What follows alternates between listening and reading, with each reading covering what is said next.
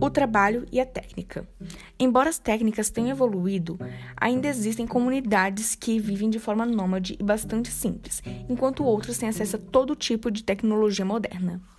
Além da sociedade de caçadores e coletores, há também aquelas que se dedicam quase exclusivamente às atividades agrícolas voltadas para a subsistência. E nessas comunidades, os meios de produção são bens que pertencem à coletividade, não existindo as propriedades privadas. Embora algumas atividades capitalistas venham sendo responsáveis por algumas mudanças nas relações produtivas dessas áreas. A modernização do campo na construção das paisagens geográficas. O processo de modernização na agricultura tem sido responsável por intensas mudanças na produção e na organização do espaço geográfico.